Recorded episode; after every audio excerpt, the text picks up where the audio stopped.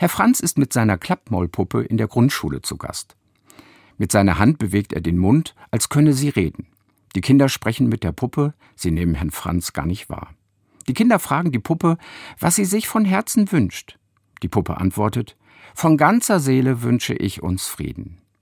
Ein Junge umarmt die Puppe und sagt, das wünscht sich meine Seele auch. Eine Seelenruhe macht sich breit, die edel strahlt und alles wärmt.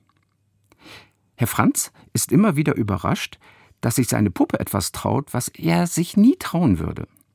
Etwas Hoffnungsfrohes, Lebendiges kommt in alle Dinge, die wirklich wichtig sind, wenn man etwas von sich selbst hineinsteckt. Herr Franz meint, da hat doch Gott die Hand im Spiel. Kommen Sie gut durch die Nacht und bleiben Sie behütet. Ihr Propst Stefan Wichert von Holten.